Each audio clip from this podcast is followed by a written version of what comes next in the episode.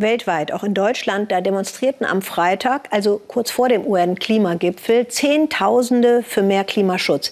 Ich würde mal sagen, eins scheint den Schülern und Studierenden der Fridays for Future-Bewegung gelungen zu sein. Das Thema Klimaschutz, das steht jetzt weit oben auf der politischen Agenda. Vor drei Jahren, als das Pariser Klimaabkommen in Kraft trat, da war das noch nicht so. Was ist eigentlich aus den Zielen des Abkommens geworden? fragt Philipp Wundersee. Wir und das Klima. Alle sprechen darüber, aber wenig passiert. Eine Katastrophe, maßgeblich menschengemacht.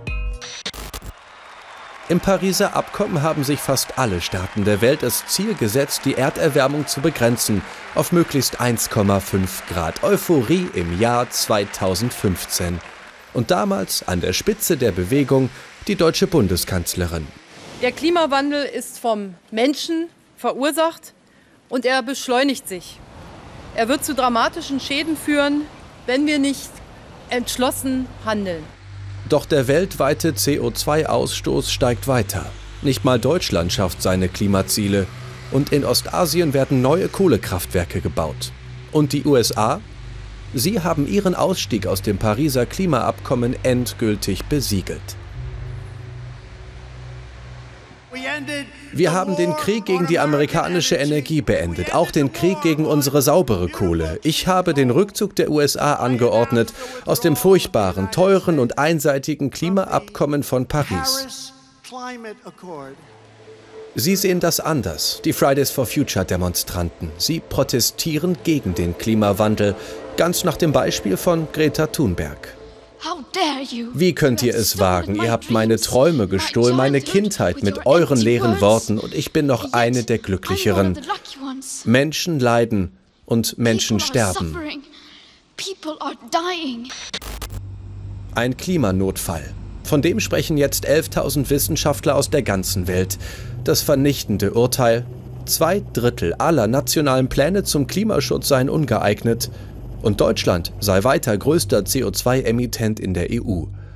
Auch der Klimabericht der Bundesregierung ist alarmierend. Allein in den vergangenen fünf Jahren ist die Temperatur um 0,3 Grad gestiegen, die Treibhausgase auf Rekordniveau.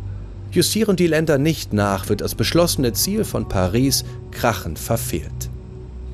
So, und jetzt beginnt am Montag in Madrid der UN-Klimagipfel. Stefan Scharf in Madrid, was ist von dieser Konferenz zu erwarten? Ich glaube nicht viel Spektakuläres. Es wird wohl eher ein Arbeitsgipfel werden. Es sind noch viele letzte offene Punkte aus dem Paris-Abkommen abzuarbeiten. Die sollen in konkrete Regeln umgesetzt werden, zum Beispiel der Emissionshandel.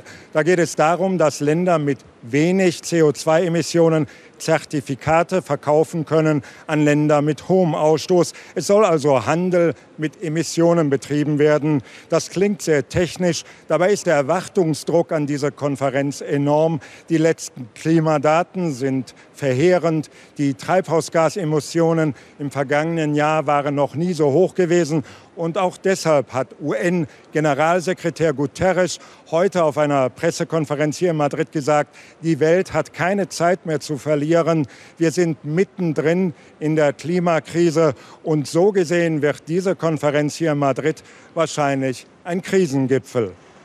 Danke, Stefan Scharf nach Madrid. Mehr zum Thema finden Sie auch im Internet unter das erste und dann das Stichwort Klimadoku. Vielleicht